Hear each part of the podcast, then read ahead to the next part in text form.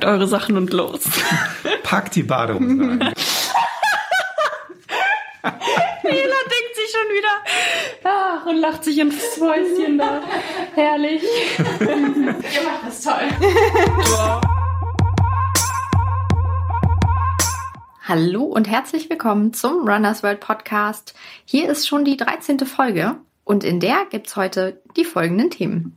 Einmal geht's bei uns um Frauenläufe, genauer gesagt um die Women's Run Serie, die gestartet ist. Meine Kollegin Jana war dabei und hat sich im Anschluss mit unserem Chefredakteur darüber unterhalten. Außerdem hatten wir Besuch in der Redaktion und zwar von Thomas Steffens und der war tatsächlich mal der Chefredakteur von Runners World. Das ist schon ein bisschen her.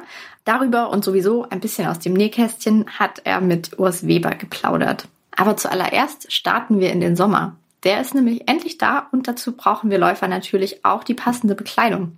Was es da zu beachten gibt, das besprechen Britta, Magda und Urs. So, es sind 28 Grad heute. Nee, Hier. 31. Oh, sorry, 31 hier in Hamburg in der Redaktion. Magda ist eben gelaufen, stimmt's? Ja. Ja, in der Hitze. Und Magda, wir haben ein ganz heißes Cover, unser Juli-Cover. Da bist du nämlich vorne drauf und du präsentierst Sommerlaufbekleidung, beziehungsweise du hast Laufbekleidung natürlich an für den Sommer, die wir auch im Heft präsentieren. Und ähm, ja, zunächst mal, Magda, wie war denn das Shooting? Ähm, es war auf jeden Fall viel wärmer, als es auf dem Bild aussieht. Nein, wir hatten, glaube ich, gefühlt fünf Grad oder so und es war auch sehr früh morgens. Ähm, ja, aber sonst äh, Also war... wir müssen dazu sagen, das Shooting fand viel früher statt, weil wir natürlich den Produktionsvorlauf haben. Wann, wann war das Shooting? Wann? Im Mai, ja okay, aber im Mai kann man Ah, ja eigentlich schon mit ganz gutem Wetter rechnen. Ja. Ja, wir hatten leider ein bisschen Pech, aber naja. Also ich finde, die Bilder sind trotzdem sehr gut geworden. Der Fotograf hat da echt sehr gute Arbeit geleistet. Ähm, und wir haben die Sommer- oder die Sonnenaugenblicke dann gut genutzt. Ja. Britta, ich Genau, habe dich dabei mit Winterjacke gesehen. Ja, wie, wie kalt es wirklich bei diesem Shooting war, sieht man ähm, auf unserer EDI-Seite. Da sitzen wir nämlich alle in einer Umkleidekabine, wärmen uns auf. Teilweise haben wir uns mit dem Föhn etwas äh, aufgewärmt und sitzen echt alle mit Winterjacke da. Heißer Tee. Mhm. Außer die Models, die ähm, ihre Sommermode präsentieren mussten. Ja. Dafür Ja. ich, die, die Sonne stimmte, ne, Magda? Also es hat auf jeden Fall die Sonne geschienen. Es hat- sieht Genau. richtig warm aus. Ja. Sag mal, wie ist denn das Thema für dich so? Heiß laufen bei Hitze, kannst du das gut? Was war denn so dein heißestes Lauferlebnis? Also grundsätzlich habe ich nicht so Probleme äh, bei Hitze zu laufen. Ich glaube, das fällt mir sogar leichter als bei eisiger Kälte, weil also ich mag es einfach lieber, wenn ich nicht so viel anhab und so viele Schichten trage beim Laufen. Und ich glaube, mein heißestes Lauferlebnis, wenn man das so nennen darf, ähm, war tatsächlich ein Wettkampf, 10 Kilometer bei, ich glaube, 36 Grad in Brühl. Ja, das war sehr hart. Im Rhein. Mhm. ja. Britta, hast du auch so ein einschneidendes Sommer-Hitze-Lauferlebnis schon mal? Ähm, ja, so Volksläufe tatsächlich, die, die sind ja oft irgendwie im Sommer, im, im Hochsommer. Ähm, einen ganz konkreten kann ich jetzt gar nicht sagen. Aber ich Ja. laufe auch tatsächlich ähm, lieber bei wärmer als bei eisiger Kälte. Ja. Du bist hier in der Redaktion auch dafür bekannt, aber dass du trotzdem schon eine der ersten bist, die von langen auf kurze Hosen wechselt.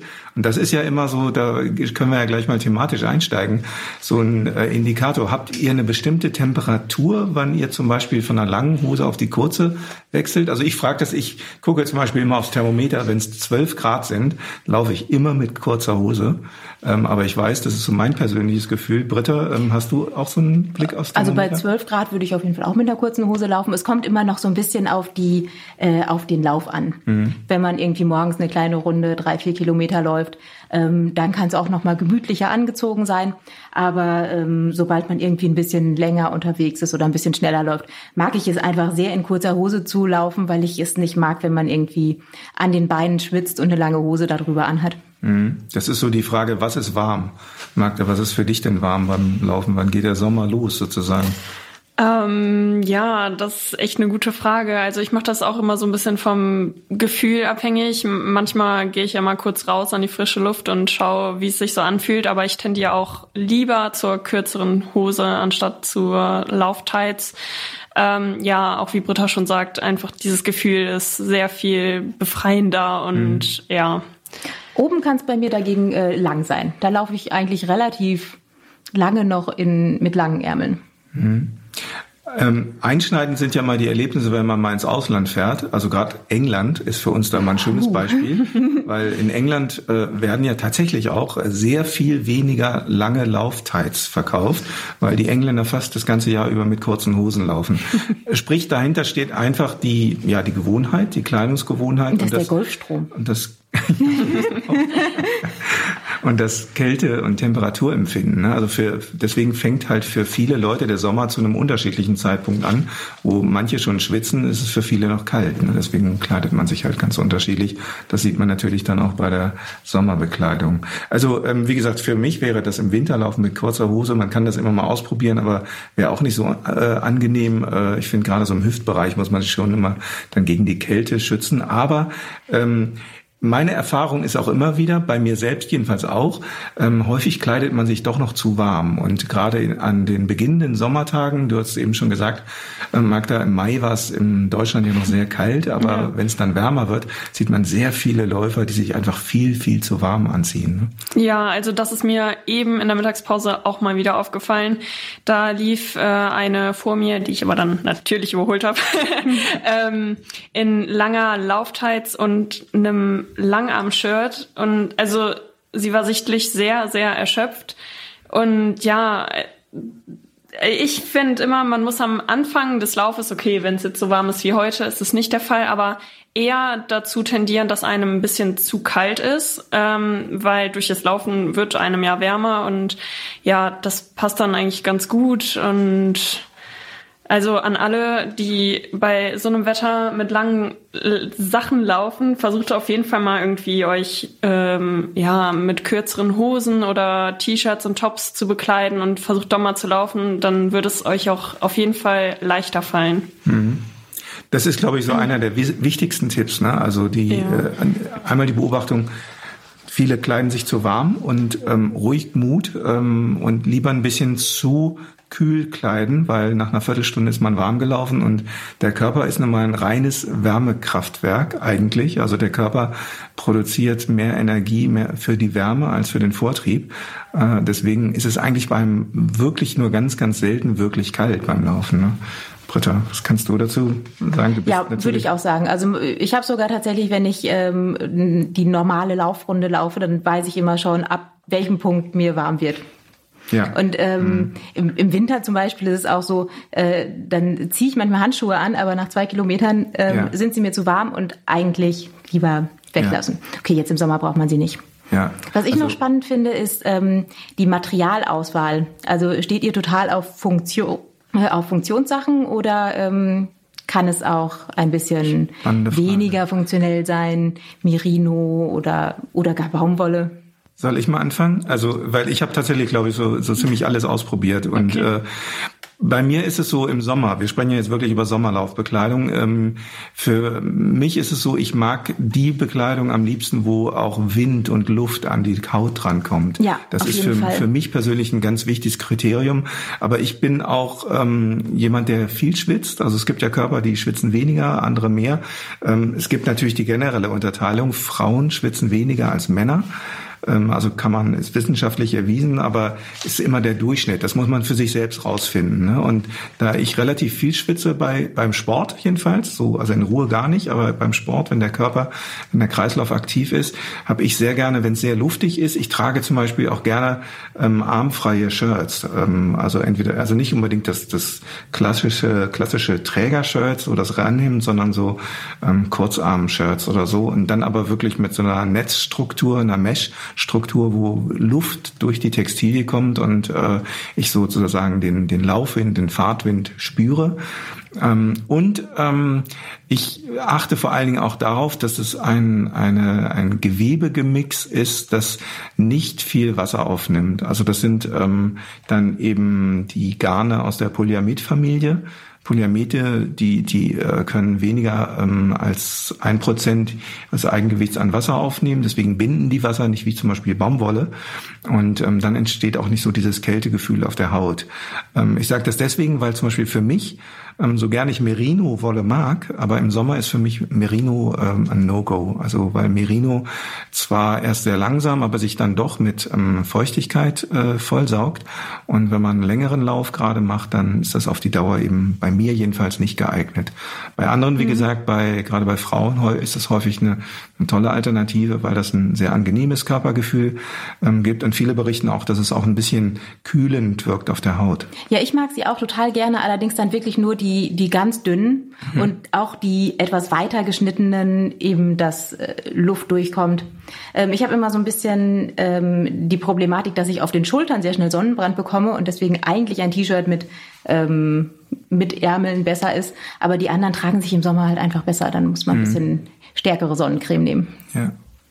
Ein anderer Effekt ist, also manche Leute oder Läufer achten auch darauf, dass ähm, ähm, ja so eine Art Restfeuchtigkeit auf der Haut bleibt, weil die verdunstende Feuchtigkeit auf der Haut sorgt ja für den Kühleffekt. Ne? Also das ist ja der organische Hintergrund, warum man schwitzt. Also durch die das Verdunsten der Feuchtigkeit auf der Haut entsteht Kühle und ähm, das kühlt den Körper. Und wenn man jetzt äh, wenig schwitzt und eine Textilie hat, die sehr viel Feuchtigkeit von der Haut wegnimmt, dann entfällt dieser Effekt. Ne? Also mhm. es klingt absurd, aber tatsächlich gibt es die, das Phänomen, dass manche Textilien zu funktionell sind. Ne? Aber ähm, ich weiß nicht, Magda, was ziehst du denn an? Sowas wie hier auf dem Cover? ja, auf jeden Fall. Also das also ist so ein steht Look, dir super. Äh, mit dem ich äh, auch äh, laufen würde. Mhm. Ich finde äh, diesen urbanen Style sehr cool, also die relativ auffällige Hose und dazu dann ein schlichtes Oberteil. Und was für mich auch super wichtig ist, ist einfach, dass viel Luft an den Körper kommt. Äh, mhm. Also ich bin überhaupt kein Fan von engen äh, Laufsachen. Ähm, eine enge Laufhose ist okay, also auch so eine kurze, ähm, wenn keine Ahnung, irgendwie mal Sprints oder so anstehen, was aber jetzt nicht so häufig der Fall ist. Und ja, ähm, was sonst, äh, es kommt natürlich auf den Einsatzzweck an, das hast du eben schon mal vor, vorab gesagt, ne? Also wo man läuft auch, ne? So da ist natürlich dann auch eine Stilfrage, ne? Ja, auf jeden Fall. Ähm, dann gibt's natürlich, wir haben ja auch in dem ähm, wir können ja mal hier ins Heft gucken, ne? genau. ne? weil das finde ich ganz gut von den Beispielen her. Das ist so, wie du es eben nanntest, der urbane Look, auch was du anhast. Ne? Mhm. Das ähm, so der, der, dann sind die Klassiker dabei mit den ähm, Kurzarmhemden, dann ja. so ein mehr auch so ein, ich würde mal sagen Wettkampflook auch, ne? Also bei ja, den bei den Jungs hier mit den ähm, Trägershirts und ähm, ja bei Julia sieht bei, man ja auch so einen typischen ja, ne? Wettkampflook sage ich mal. Also mit dem Sport BH ähm, und der kurzen Hose. Ja, wie steht ihr denn so dazu, oberkörperfrei, also bei Männern beziehungsweise nur mit Sport BH zu laufen? Es ist natürlich angenehm, wenn man mit so einem bauchfreien Sporttop läuft. Ähm, auf so einer Laufbahn wenn man einigermaßen schnell läuft, ist es auch, also da würde ich das vielleicht auch machen. Aber ansonsten ähm, in der Stadt oder irgendwo ähm, wenn ich äh, gemütlich durch die Landschaft jogge, dann würde ich eher noch ein äh, lockeres Shirt drüber ziehen. Ja, mache ich mittlerweile auch. Also ich laufe auch super gerne mit freiem Oberkörper. Aber in bewohnten Gegenden oder wenn ich durch die Stadt jetzt hier laufe bis zum Park, ziehe ich mir eigentlich auch immer ein Shirt an. Also irgendwie aus Respekt vor den Menschen, die das sonst vielleicht nicht mögen oder aus anderen Kulturkreisen kommen, wo man das nicht so macht. Ich weiß, dass es in anderen Ländern anders ist. Ne? Also in den USA oder auch in England hat man damit viel weniger ein Problem. Ähm, aber ich habe doch schon auch ähm, Bemerkungen oder Blicke so empfangen, wo ich dachte, ähm, ah, okay, die Leute finden das nicht gut, wenn man jetzt mit freiem Oberkörper läuft. Und Aus so, dem ne? Alter sind wir raus, Urs. Vielleicht auch das, wobei ich ja eigentlich gerade schön finde. Also ich war jetzt am Wochenende auch wieder bei einem Wettkampf, wenn dann, ähm, ich sag mal, auch die Ü50-Fraktion oder Ü40-Fraktion mit äh, eben freiem Oberkörper läuft und so. Also why not? Ne? Also da finde ich, sollte man die Konventionen brechen und das ist sollte für jedermann gleich sein. Ähm, aber wir haben jetzt gerade auch wieder auf Facebook eine Diskussion verfolgt, wo sich eine Läuferin beschwerte, dass, dass ihr hinterhergepfiffen wird, wenn sie mit, einem, mit so einem Sportbra läuft, aber die Männer eben mit freiem Oberkörper laufen und da passiert nichts. Kann ich voll verstehen. Also ja. das wäre mir auch unangenehm. Ne? Und deswegen ist es sicherlich auch so eine persönliche ja, Empfindens- und Stilfrage, ne? wie, wie man also. Und tatsächlich, wie es ähm in dem jeweiligen Land äh, gemacht wird. Ja. Ich weiß noch immer, wenn wir die, die Camps hatten, da waren ja oft ganz viele Schweden, ja. äh, die, mhm. die auch gemeinsam die Laufcamps gemacht haben. Und die liefen ja alle mit freiem Oberkörper, ja. mhm. nur mit Brustgurt. Ja, genau. ne? Die Camps an der Algarve in Portugal, ja, genau. genau, da war das so, ja. Aber ansonsten muss ich auch sagen, also beim Wettkampf zum Beispiel stört mich das überhaupt nicht. Da soll jeder so laufen, wie er will. Also ähm, das, das ist dann echt eine absolute individuelle Frage, wie kann ich am besten laufen? Ne? Denn also gerade Wettkampfkleidung ist auch natürlich auch nochmal ein, ein gesondertes Thema und ähm, da geht's ja dann nicht nur um den Stil und, und die Funktion, sondern tatsächlich auch nochmal um Schnelligkeit. Also das ist ein Thema, das haben wir jetzt hier im Heft gar nicht angesprochen angesprochen, aber ähm, das haben wir zum Beispiel thematisiert äh, rund um Eliud Kipchoges Weltrekordversuch über die Marathondistanz damals in Monza ähm, und äh, wo er ja wirklich sogar mit aerodynamisch optimierten ähm, Beklebern, äh, Klebungen an der, an der Wade gelaufen ist und so. Und, und dann die, dieses T-Shirt, was immer länger und länger wurde. Ganz genau, ganz genau. Ne? War das nicht verrückt? Ne? Wo ja. wir dachten, Mensch, das kostet ihn jetzt zehn Sekunden. Ne? ja, genau. Nee, aber ich glaube tatsächlich, die Kleidung macht was aus. Und auch so, ich meine, das kennt jeder, wenn irgendwie das Shirt nicht gut sitzt und bei jedem Schritt irgendwie über die Schulter schurft ja, oder so. Furchtbar. Das ist ätzend. Ne? Also dann änderst du die Körperhaltung und deswegen ist das Thema echt echt wichtig. Ne? Man muss das ausprobieren. Und dann hat man im Wettkampf immer diese großen harten äh, Startnummern. Ja. Die sind ja teilweise ähm, füllen die ja den ganzen Bauch aus. Und man muss schon gucken, dass man mit den Armen links und rechts nicht immer da dran schubbert. So, ja. also kleinere Frauen ja. jetzt äh, zumindest. Ja. Mhm. Ähm, und die sind ja dann auch, also die, die nehmen ja die ganze Atmungsaktivität quasi äh, an, am Bauch weg. Mhm. Ähm, das ist schon ungünstig. Ja, absolut. Mhm. Wie findet ihr das Argument ist, spielt der Preis eine Rolle? Also wir haben ja jetzt hier auch ähm, Bekleidung gezeigt. Also ich zeige mal hier, ähm, ist im Heft, hier ist eine Short, eine kurze Laufhose, 70 Euro. Ein Singlet für 60 Euro. Dann ist da ähm, ein, ähm, ein Skirt, also so ein Running Skirt für 50 Euro. Ähm, klingt das teuer für euch, Magda? Ja, auf jeden Fall. Ähm, da muss man natürlich gucken, wie viel man investieren möchte. Ähm, manchmal sind, also lohnt es sich dann, so eine Anschaffung zu machen, vor allen Dingen je nachdem eben, was für ein Material da verarbeitet ist. Ähm, ich glaube, das muss man ausprobieren und dann eben abwägen, weil so eine Laufshorts, die hält sich natürlich auch ewig, wenn man die vernünftig pflegt und meines Erachtens kann man dann da auch mal investieren. Also über 100 Euro würde ich jetzt auch, oder auch über 70 Euro ist, glaube ich, die Höchstgrenze für so eine Short, äh, die ich da persönlich ausgeben würde. Ähm, ja, und aber finde ich ganz wichtig, was du sagtest. Es rentiert sich dann, wenn es einem gefällt und wenn es ja. gut sitzt. Ne? Das stimmt. Also es, es muss dann wirklich gut sitzen und ähm, man merkt es ja selbst, dass man immer die gleichen T-Shirts und die gleichen Hosen ja. aus seinem äh, Schrank mhm. zieht, die auch schon äh, fünf oder zehn Jahre alt ja. sind, weil die einfach ähm, die, die besten sind, ja. die besonders gut passen. Und oft sind das tatsächlich die, bei denen man sich am Anfang überlegt hat, ach, soll ich mir das jetzt wirklich kaufen oder nicht? Mhm. Ähm, und gerade wenn man dann äh, guckt, was ziehe ich denn jetzt beim Rennen am Wochenende an? Ähm, dann nimmt man doch irgendwie die Hose, die man immer nimmt und dann, dann weiß man schon, dass es sich gelohnt hat. Mhm, ganz genau, geht mir auch so. Deswegen denke ich immer, also jeder, der Preis ist eigentlich sekundär, weil ähm, der macht sich letztendlich über die lange Nutzungszeit bezahlt und zwar doppelt bezahlt. Also einmal, weil man das Teil lange nutzt und weil man es mit Vergnügen und mit großem funktionellem äh, Vergnügen auch äh, benutzen kann. Und äh, umgekehrt ist es so, wenn man da am falschen Ende spart, dann kauft man häufig Produkte, die zu billig waren und die man dann aber nicht mehr anzieht und dann schmeißt man letztendlich das Geld raus. Ne? Also das ist so. Wie, aber das zählt eben wie immer, wie für Laufschuhe auch und für andere ähm, Gegenstände, die man fürs Laufen nutzt, auch. Also letztendlich hat man immer wieder die Lieblingsgegenstände und da ist es dann eigentlich egal, was die kosten, weil es amortisiert sich auf jeden Fall über die Einsatzdauer. Hm? Ja. Ähm, Magda, hast du ein Lieblingsstück hier bei den Sachen, die ihr geshootet habt? Mm, Ob im Heft jetzt oder? Ähm, also ich ähm, mag die Hose sehr gerne, die ich auf dem Cover anhab. Ja, mit Blümchenmuster. ne? Ähm, das sieht ja, auch ähm, also ich generell diesen Look eben mit mhm. dem schlichten Shirt. Und ich finde auch das Outfit von Julia super schön.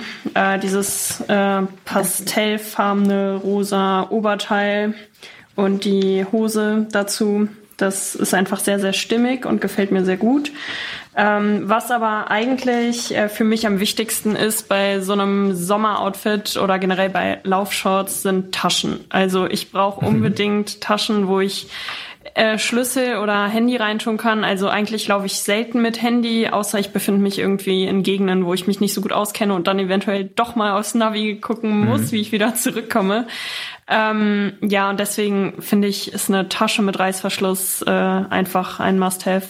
Genau, vor allem mit Reißverschluss. Ja. Weil wir haben ja jetzt die ganzen Hosen angeguckt und ähm, viele haben halt einfach nur dieses Innentäschchen, was man ja kennt, äh, ich habe da immer ein schlechtes Gefühl dabei, wenn man den Schlüssel mhm. reinsteckt, weil es halt nicht sicher zu ist und wenn man dann irgendwo äh, mal schneller läuft oder irgendwo runterhüpft mhm. oder durchs Gelände läuft, dann ähm, habe ich eigentlich immer Sorge, den Schlüssel dann zu verlieren. Ja, mhm. das sind so Details, ne? Ja. Zumal man ja auch nicht dann noch nur irgendwie einen Hüftgurt oder sowas ummachen will. Es gibt ja diese oh, nee. Neopren-Stretchgurte genau. oder so, die sind ja dann noch mal wärmer, ne? Ja, und meistens, ähm, wenn man nicht lange unterwegs ist, man braucht ja nichts anderes. Also mhm. klar, bei einem langen Lauf nimmt man vielleicht Getränke mit, aber ähm, bei einer kurzen Runde nimmt man halt nur einen Schlüssel mit, mhm. ähm, eventuell halt ein Handy. Ähm, und da braucht man eigentlich zumindest eine kleine Tasche mit einem Reißverschluss. Mhm.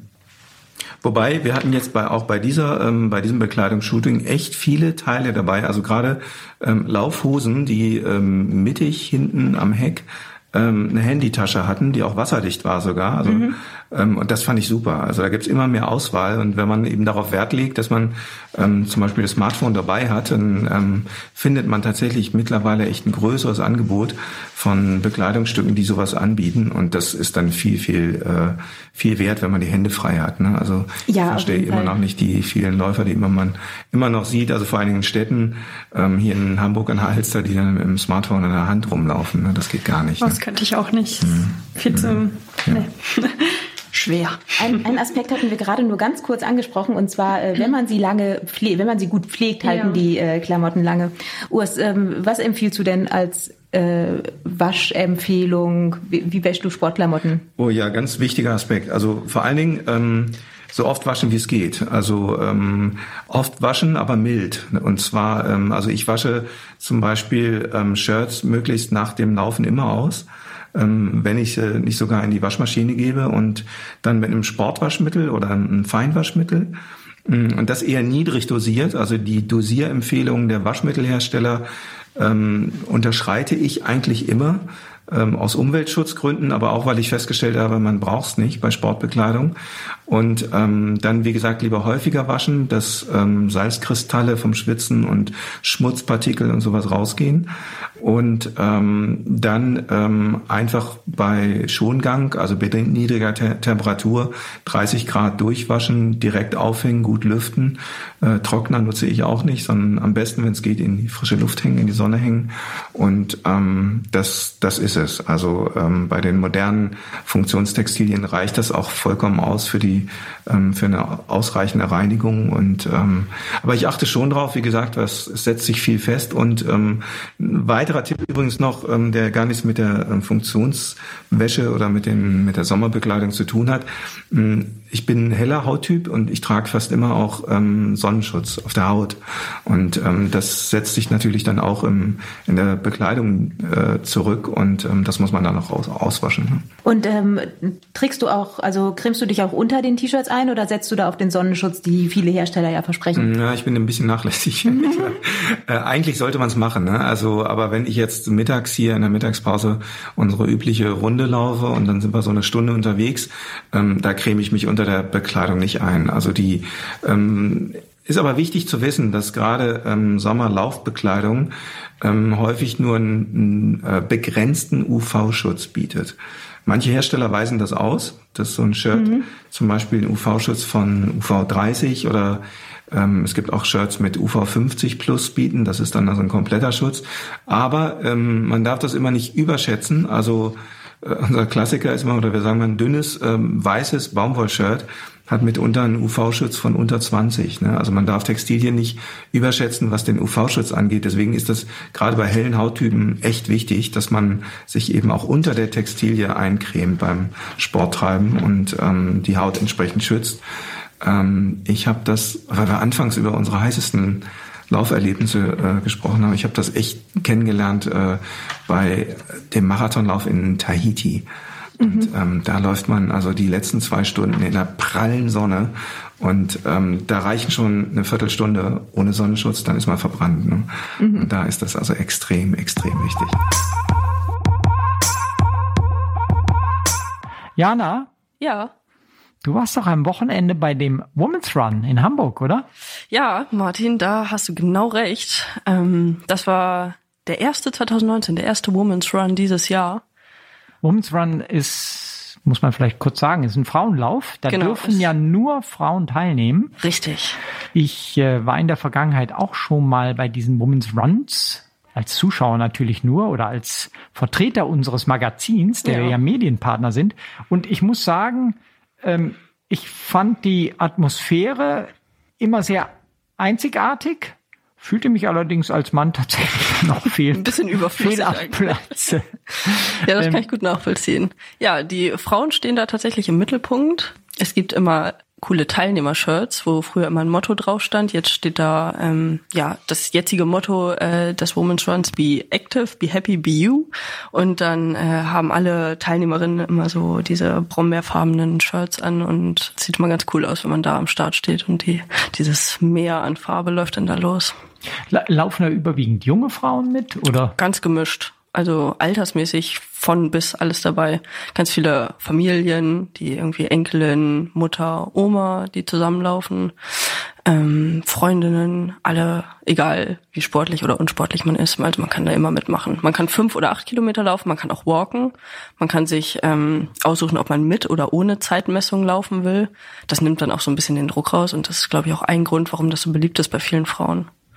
Und ähm, hattest du den Eindruck, dass da überwiegend die Frauen mit anderen zusammenkamen oder gibt's da auch ganz viele, die alleine dahin gehen? Eher mit anderen zusammen. Also die Gemeinschaft steht schon im Vordergrund. Das ist schon auch ein großer Unterschied zu anderen Laufveranstaltungen. Also es ist eine sehr viel familiärere, entspanntere, gemeinschaftlichere Stimmung. Es geht weniger um schnelle Zeiten als darum, mit seinen Freundinnen oder mit seiner Familie einen schönen Tag zu verbringen. Und das tut der Stimmung echt ganz gut. Und wenn du sagst, einen schönen Tag verbringen, was macht man dann über die Läufe hinaus? Genau, das ist die große Philosophie dahinter. Also es geht nicht nur um die beiden Strecken, die man laufen kann, sondern um den ganzen Tag. Jetzt ähm, in diesem Jahr gibt es zum ersten Mal in allen Städten, wo der Women's Run stattfindet, ein Yoga-Special. Das heißt, ähm, am Vormittag, bevor der Lauf startet, gibt es eine 90-minütige Yoga-Session, wo man sich durchaus äh, auf den Lauf konkret vorbereiten kann, aber eben auch einfach ein bisschen runterkommen, ein bisschen entspannen und das eben auch gemeinsam macht.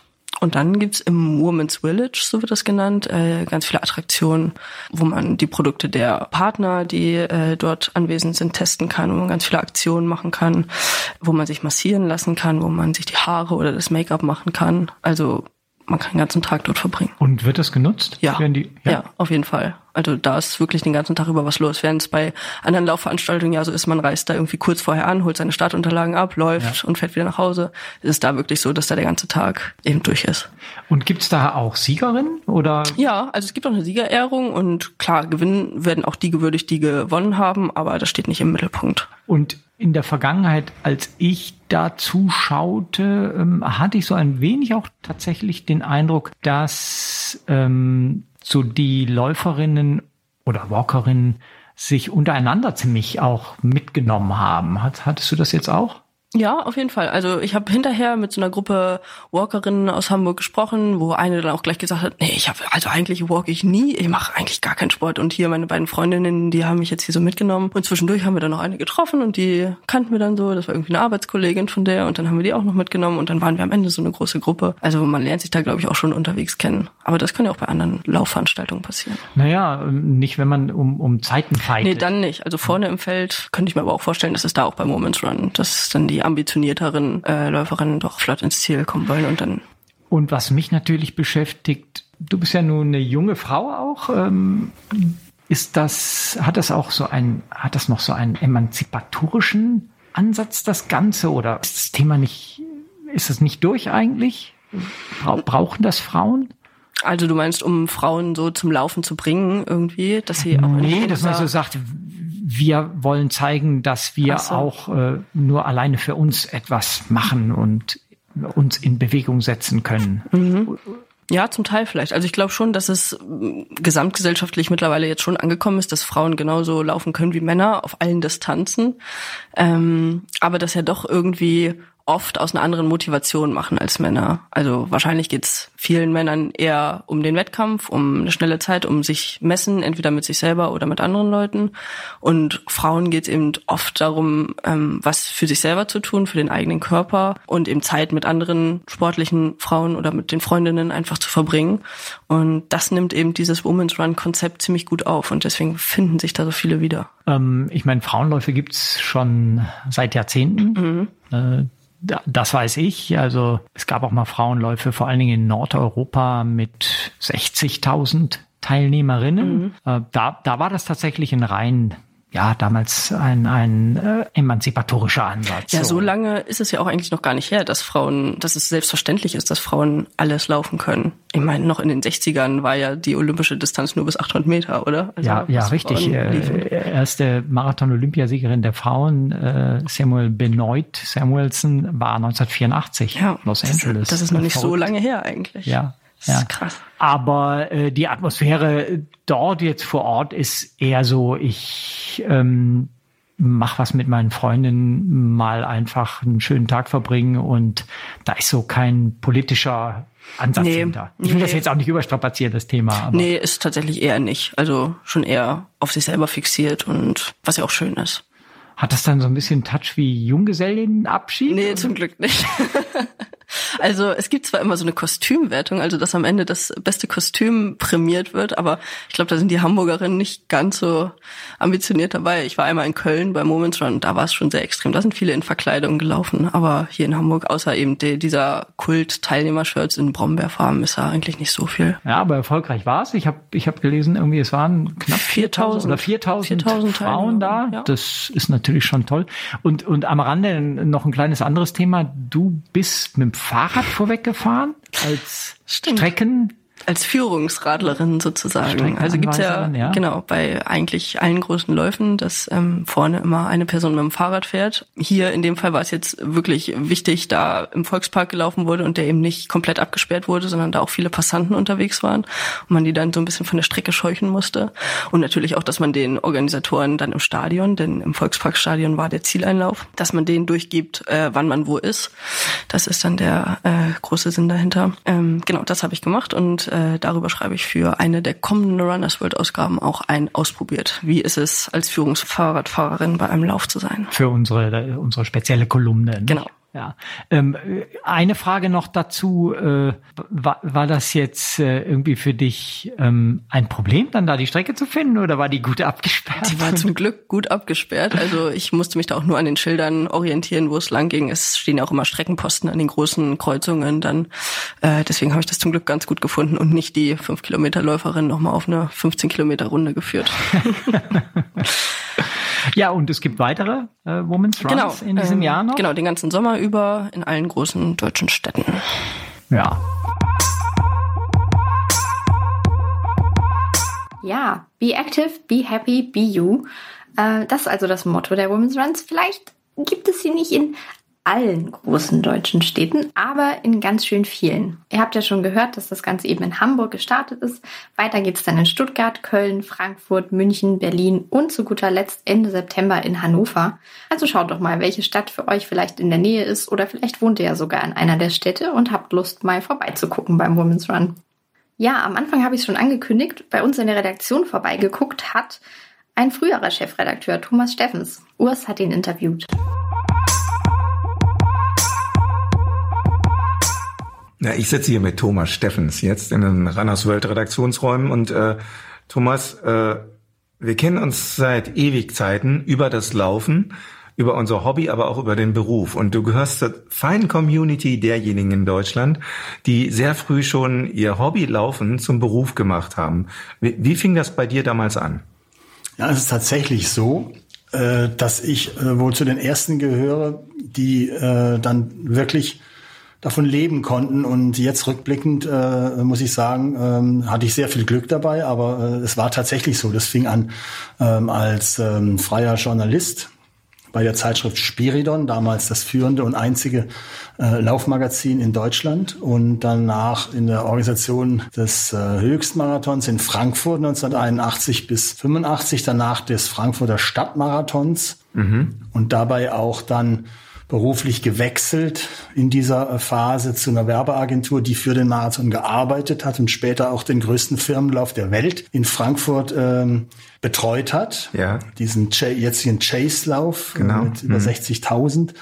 Und äh, danach äh, begann das Redaktionsleben mit fünf Jahren in der Schweiz bei der Zeitschrift Der Läufer. Und danach äh, die erste Ausgabe und viele folgende Ausgabe, Ausgaben von Runners World ab 1993 mhm. bis 2007. Aber du warst tatsächlich in die Schweiz auch gezogen zwischenzeitlich. Hast ja, ja, fünf gelebt, Jahre in der Schweiz ja. äh, beim Verlag Aargauer ja. Tagblatt, die dieses Monatsmagazin herausgegeben haben. Und äh, von dort der Wechsel nach München, wo damals die Runners World gegründet wurde. Kommen wir gleich nochmal vertiefen dazu. Zuletzt warst du jetzt über zehn Jahre lang beim SCC in Berlin, SCC Events in Berlin. Äh, ganz vielen Läufern oder wer sich hobbymäßig mit dem Laufen beschäftigt, ein Begriff oder der Begriff ähm, stellvertretend für den Berlin-Marathon. Aber SCC macht noch viel, viel mehr Veranstaltungen. Was gehört so dazu? Ja, ich Was ganz kurz. Äh, ja, also ich war Unternehmenssprecher äh, der äh, Firma äh, SCC Events. Das ist ja. eine Firma, die dem äh, Sport, die dem Sportclub Charlottenburg gehört, eine GmbH und äh, war dort als Unternehmenssprecher tätig und in der Kommunikation für Programmhefte und äh, Pressemeldungen und viele andere Sachen zuständig. Wir haben in der etwa 10 bis 15 äh, Veranstaltungen, je nachdem, was man als Veranstaltung rechnet. Wenn man Messen als Veranstaltung mhm. rechnet, sind es noch mehr. Inline-Skating-Rennen, die Teil eines äh, größeren Laufevents sind, wie beim Marathon oder äh, Halbmarathon, die kann man auch extra zählen. Ja. Swimrun ist eine relativ junge Disziplin, jetzt auch dabei. Ähm, Zwei Frauenläufe hatten wir, jetzt nur noch einen und ähm, einen sehr großen Halbmarathon, der inzwischen mit 35.000 äh, zu den größten äh, Halbmarathons der Welt gehört. Mhm. Und auch die zweitgrößte Teilnehmerveranstaltung wahrscheinlich ist von SCC Events. Und die zweitgrößte Teilnehmerveranstaltung in Deutschland generell. Ja. Wie groß ist denn das Team eigentlich von STC Events? Als ich angefangen habe in 2007 waren wir 21 äh, Leute, festangestellte. Inzwischen sind es über 60. Und äh, bei den Veranstaltungen kommen dann sicherlich ähm, 40 bis 50 dieser Leute äh, zum Einsatz. Wahnsinn. Neben vielen äh, freiwilligen Helfern ja. und auch ähm, freiwilligen Helfern, die einen gewissen äh, höheren Status haben. Das heißt sogenannte Ressortleiter, die äh, mhm. sich auch öfters im Jahr treffen mhm. und äh, dann eben ganz viele Tausende, sechstausend beim Marathon freiwillige Helfer, die dann den Tag. Sind das ja sind. alles Zahlen, die stellvertretend sind für den Boom des Laufens und wie erfolgreich das Laufen geworden ist. Als du damals 1993 Runners World mitgegründet hast, war das damals so selbstverständlich, dass das ein Erfolg würde? Oder gab es da auch viele Kritiker, die gesagt haben, oh, naja, das wird bestimmt nichts? Oder wie, wie war das damals? Ja, die Situation war schon speziell, das muss ich sagen. Ich habe in der Schweiz eine relativ gesunde Organisation vorgefunden mit einem monatlich erscheinenden Laufmagazin, vierfarbig und professionell gemacht. Habe dort auch viel gelernt und bekam dann die Anfrage, äh, kann es kann sich vorstellen, in äh, Deutschland ein Runners World zu gründen. Runners World war mir natürlich ein Begriff. Ich kannte auch den einen oder anderen Redakteur aus den USA und die Amerikaner haben sich damals auf den Weg gemacht, internationale Ausgaben äh, zu lancieren. Und die deutsche Ausgabe war, glaube ich, die zweite oder dritte nach Großbritannien und Südafrika, mhm. die dann neu äh, installiert wurden. Und äh, das erste Problem war schon einmal, und das habe ich alles miterlebt, und das zeigt auch schon ein bisschen, dass es alles äh, nicht so einfach war. Es war ja. ein großes Problem für die Amerikaner, einen Partnerverlag zu finden. Ah, ja. Man hat eine mhm. Testausgabe gemacht 1992 mit dem Springer dazu sagen, ja. Äh, in Amerika war das schon sehr erfolgreich, ne? Der 600.000 600.000 Abonnenten. Wow. Äh, mhm. Das war ein das war ein echtes Brett. Riesig, ja. Und äh, es war schwierig äh, für die Amerikaner, äh, einen Partner zu finden. Und äh, George Hirsch, der Publisher damals von Men's Health und äh, Runners World in den USA, hat dann mit einem Schweizer Verleger,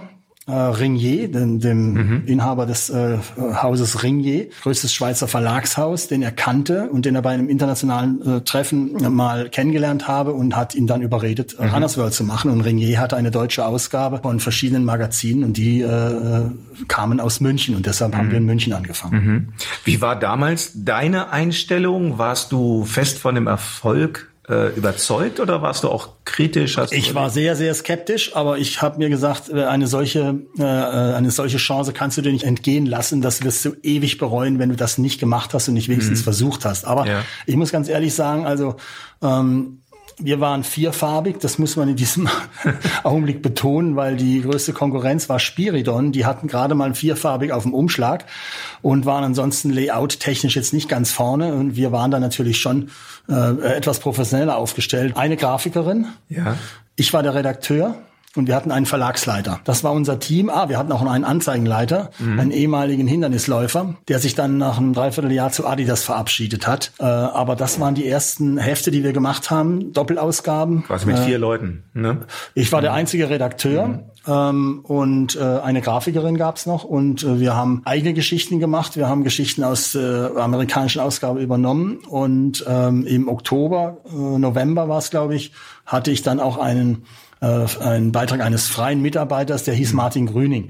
äh, der wurde äh, uns empfohlen und ähm, der hat auch gleich äh, gute Arbeit abgeliefert und daraufhin habe ich mich mit ihm getroffen im November und waren, wir haben ja einen Tag zusammen verbracht und äh, da habe ich ihn überreden können, bei Rannersburg anzufangen. Er hatte gerade sein Studium abgeschlossen und äh, suchte nach irgendwas Neuem und äh, war dann dabei. Aber ich muss sagen, ich war sehr skeptisch, ähm, ob der Titel Runners World in Deutschland überhaupt ankommt. Ich dachte, es gibt McDonald's, das ist eine amerikanische Marke. Die ja. Leute haben sich daran gewöhnt. Ja. Ich weiß nicht, ob sie sich an Runners World gewöhnen werden. Ja. Ähm, aber es hat letztendlich geklappt. Aber wir hatten viele Skeptiker, auch in Deutschland. es kam also, es war nicht so, dass die mhm. Leute uns die Bude eingerannt haben. Da müssen wir vielleicht noch mal so ein bisschen zurückgreifen in eine Geschichte, weil die Laufszene war natürlich auch eine ganz andere. Du hast das eben schon angedeutet. Du warst in den Organisationsteams verschiedener Läufer dabei, unter anderem Frankfurt Höchstmarathon hieß der damals.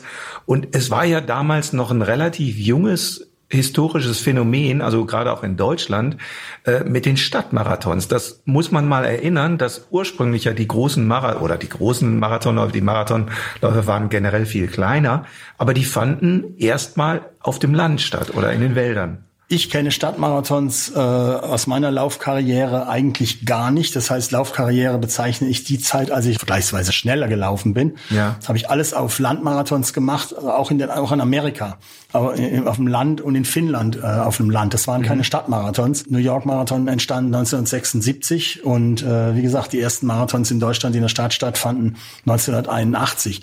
Die Laufszene war äh, überschaubar.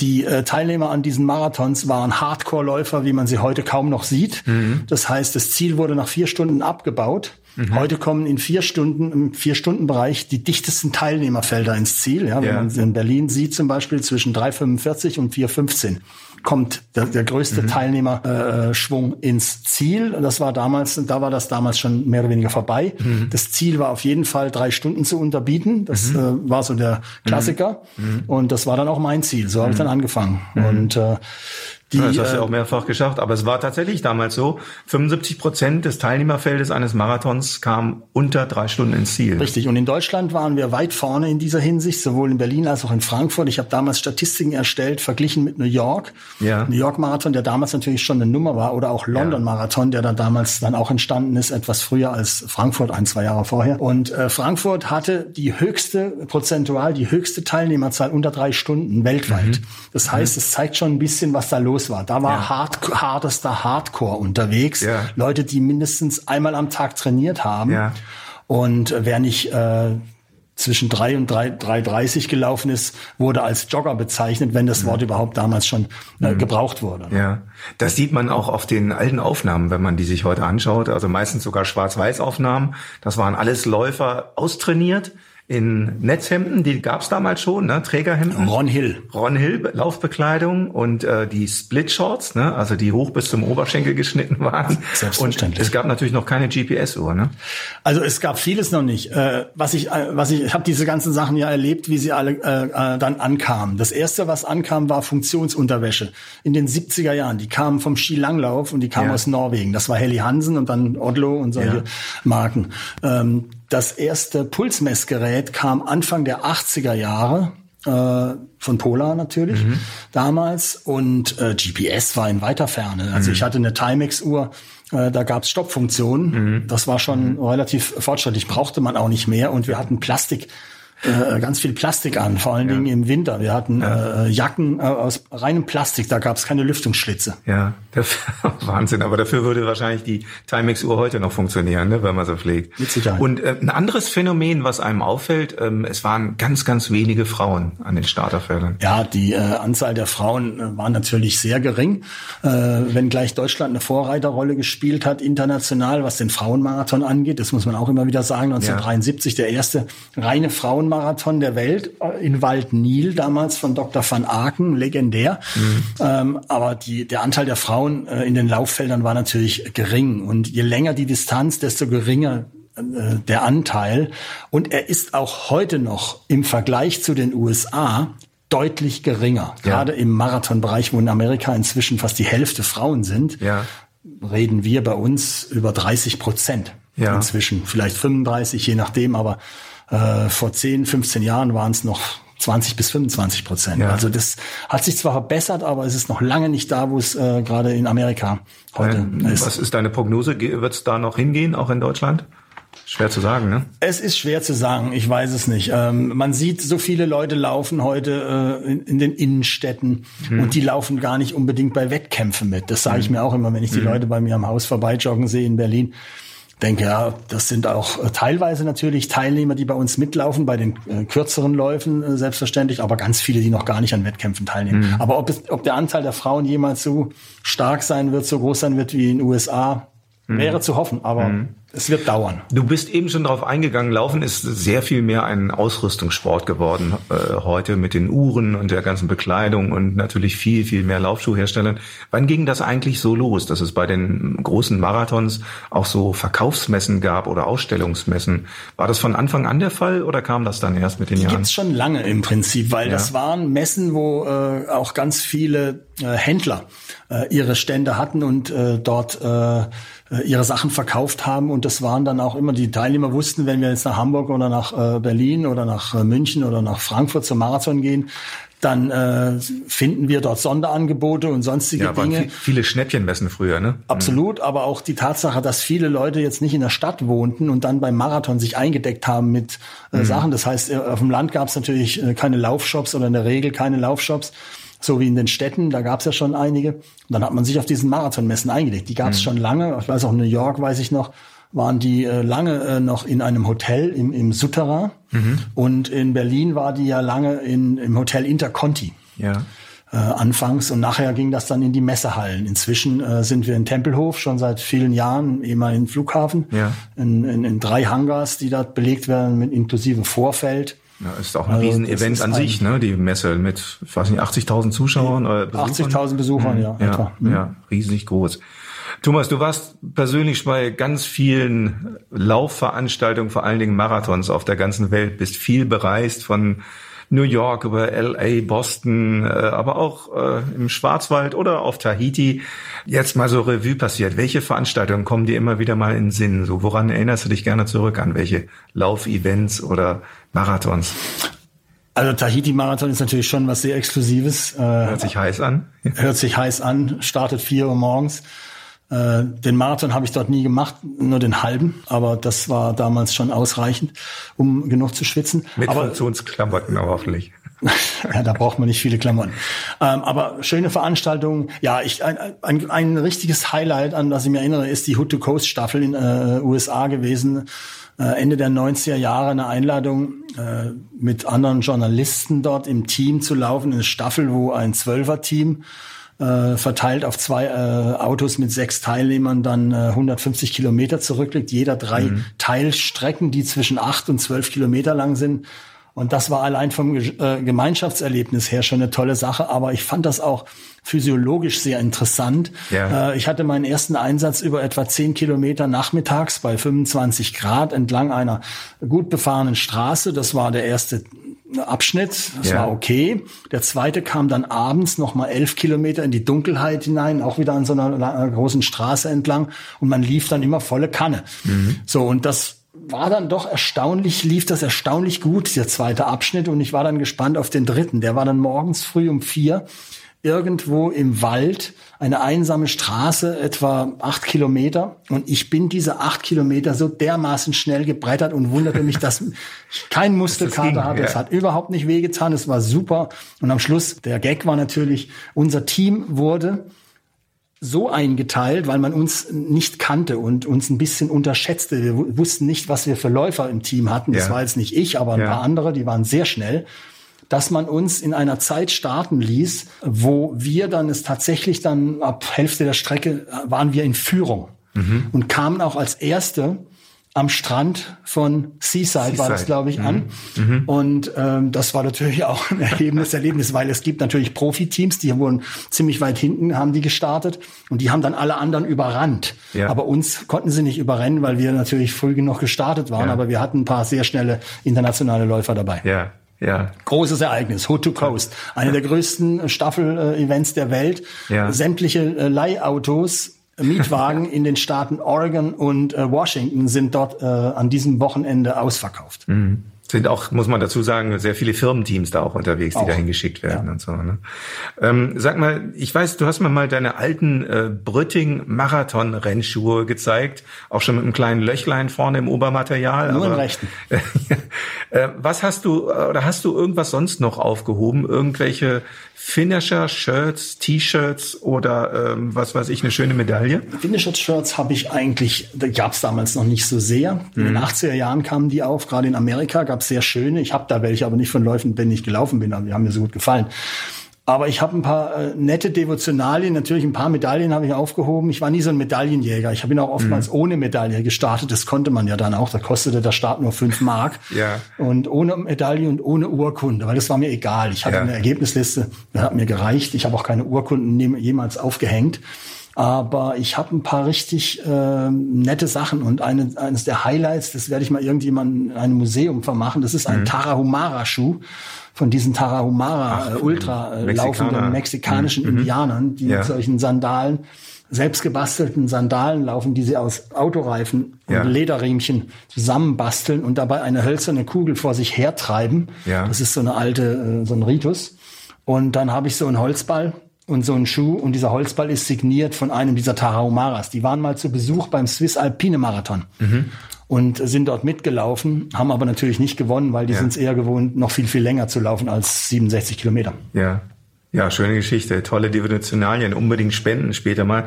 Wo ist denn deine Lieblingslaufstrecke? Das vielleicht mal so zum Schluss gefragt. Du bist, wie gesagt, auf der ganzen Welt gelaufen, äh, ob in der Südsee oder im Schwarzwald oder in Finnland. Ja, also die Lieblingslaufstrecken waren tatsächlich, muss ich schon sagen, waren in München. Damals von der Redaktion aus oder auch von zu Hause aus ähm, durch den englischen Garten an der ja. Isar entlang. Oder damals wohnte ich dann später in der Innenstadt, da ging es dann auch an der Isar entlang.